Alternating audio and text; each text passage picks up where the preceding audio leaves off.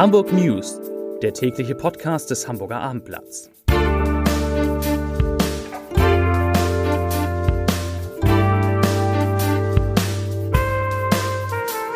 Hallo und herzlich willkommen. Mein Name ist Stefan Steinlein. In unserer kleinen Nachrichtensendung geht es heute um den gravierenden Personalmangel auf den Intensivstationen der Krankenhäuser und dessen Folgen. Es geht um den Umsatzrückgang der Otto Group auf dem deutschen Markt und um die Probleme, mit denen die norddeutschen Groß- und Außenhändler zu kämpfen haben. Es geht um einen Brandbrief zum geplanten Einstieg der chinesischen Reederei Costco beim Container Terminal Toller Ort, um die Sprengung eines Geldautomaten, um das 20-jährige Bestehen des Generalkonsulats der Ukraine in Hamburg und natürlich geht es auch um das Derby heute Abend. Doch zunächst unsere drei Top-Meldungen. Auf Platz 3 von abendblatt.de heute 49 Euro Ticket auch für Hamburg. Das sind die Knackpunkte. Auf 2 700 neue Wohnungen am Diekmoor. Kritik an der Bürgerbeteiligung. Und auf 1, also der meistgelesene Artikel, warum die Hala jetzt zum Sorgenkonzern wird. Und damit sind wir bei unseren Nachrichten.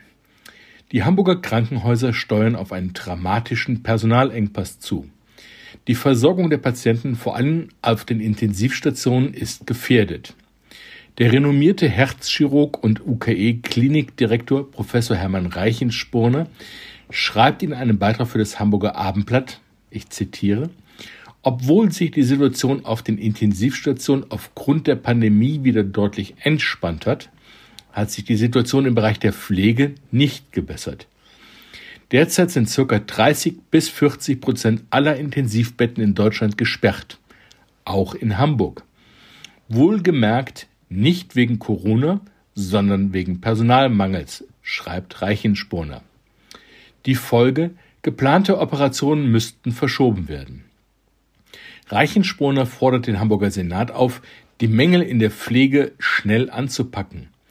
Es sei an der Zeit, sich um die wirklichen Probleme der Krankenhäuser in Deutschland Gedanken zu machen.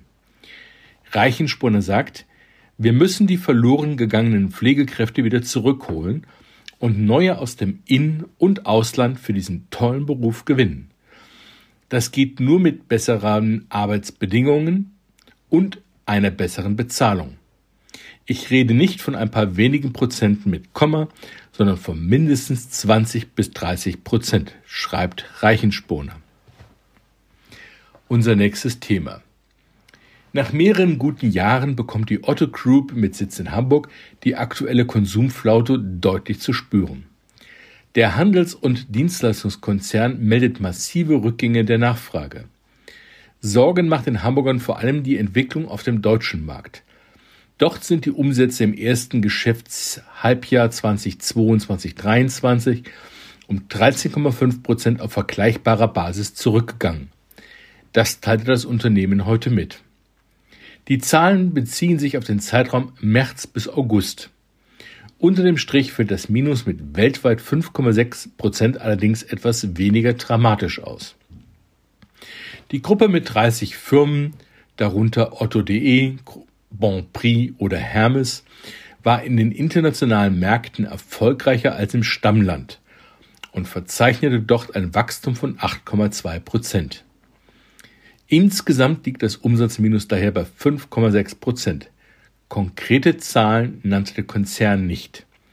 Den Angaben zufolge liegen sie aber klar über den Vergleichswerten aus dem Vor-Corona-Zeitraum. Schlechte Nachrichten gibt es auch vom Unternehmensverband AGA. Ukraine-Krieg, Rekordpreise für Strom, Gas und Sprit, anhaltend gestörte Lieferketten, Versorgungsengpässe bei Rohstoffen und Vorprodukten, hohe Inflation, wachsende Personal- und Sachkosten. Die Liste der Probleme und Herausforderungen, mit denen die norddeutschen Groß- und Einzelhändler zu kämpfen haben, ist lang. Nun schlagen sie sich auch in sinkenden Umsätzen der Firmen nieder. Im dritten Quartal seien die Erlöse real um 3,4 Prozent gesunken, teilte der AGA am Freitag, also heute, auf Grundlage einer Umfrage bei seinen Mitgliedern mit. Das nächste Thema. Die Sorgen um ihre Arbeitsplätze haben die Beschäftigten des Containerterminals Toller Ort zu einer ungewöhnlichen Aktion veranlasst. Sie haben einen direkten Hilferuf an Bundeskanzler Olaf Scholz geschickt.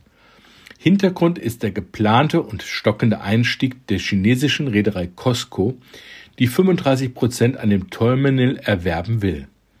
Doch die geplante, unvertraglich bereits abgesicherte Transaktion hängt seit einem Jahr in der Schwebe, weil die Bundesregierung erhebliche Bedenken angemeldet hat.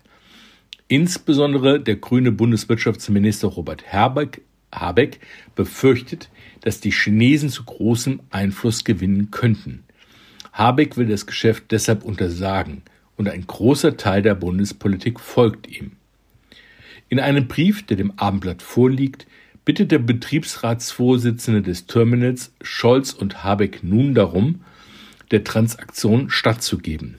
Zitat Wir als Betriebsräte sorgen uns um die Zukunft unseres Containerterminals und die damit verbundenen Arbeitsplätze, heißt es in dem Schreiben. Seit einem Jahr kämpft die Hala nun schon um die Zusage durch die Bundesregierung. Das nächste Thema. Unbekannte haben in der vergangenen Nacht einen Geldautomaten in einem Supermarkt in Hittfeld im Landkreis Harburg bei einer Sprengung völlig zerstört und auch darüber hinaus schwere Schäden angerichtet. Unklar war zuletzt noch die Schadenshöhe und ob die Täter Erfolg hatten mit ihrer Aktion. In der Nacht hatte ein Zeuge mehrere Personen gemeldet, die sich gewaltsam Zutritt zu dem Markt verschafft hatten. Noch während des ausgelösten Notrufs gab es eine Explosion. Kurz danach flüchteten drei maskierte Männer in einem Auto mit hohem Tempo. Die Polizei sperrte den Markt ab. Es sei unklar, hieß es, ob die Statik des Gebäudes bei der Explosion beeinträchtigt worden sei. Das muss jetzt erst überprüft werden. Zum 20-jährigen Bestehen des Generalkonsulats der Ukraine in Hamburg hat die diplomatische Vertretung dem Senat und den Behörden der Stadt gedankt, und zwar für Gastfreundschaft und Zusammenarbeit. Auch bei den Regierungen von Bremen, Niedersachsen und Schleswig-Holstein bedanke man sich für die konstruktive Kooperation und hoffe auf eine weitere Vertiefung der Beziehungen, schreibt das Generalkonsulat. Dieses Konsulat ist für vier Bundesländer zuständig. Dank gebühre zudem allen Menschen, die in den vergangenen Monaten dabei geholfen haben, die Schutzsuchenden hier in Deutschland unterzubringen und zu betreuen, heißt es wörtlich in dem Schreiben. Seit dem russischen Angriff auf die Ukraine Ende Februar sei die Zahl der vom Generalkonsulat betreuten Bürger um 200.000 gestiegen. Das teilte heute Generalkonsulin Irine Tybinka mit. Unser letztes Thema. Schon wieder Stadtderby? Endlich wieder Stadtderby. Das schreiben meine Kollegen in unserer Sportredaktion. Denn etwas habe ja gefehlt in den vergangenen gut zweieinhalb Jahren, nämlich ein angemessener Rahmen bei den Derbys vom FC St. Pauli und dem HSV. Zum ersten Mal seit Beginn der Corona-Pandemie treffen die beiden Vereine heute um 18.30 Uhr wieder vor vollen Rängen aufeinander. Das Millantor-Stadion ist mit fast 30.000 Fans ausverkauft. Wir halten Sie über das Geschehen rund um die Hamburger Stadtmeisterschaft, aber auch rund um die Auseinandersetzung zwischen den Fans, die so befürchtet werden, unter anderem von der Polizei, auf dem Laufenden. Und zwar in unserem Live-Ticker auf abendblatt.de. Damit sind wir am Ende unserer Nachrichtensendung angekommen. Ich danke Ihnen für Ihre Aufmerksamkeit, wünsche Ihnen einen schönen Abend und ein gutes Wochenende.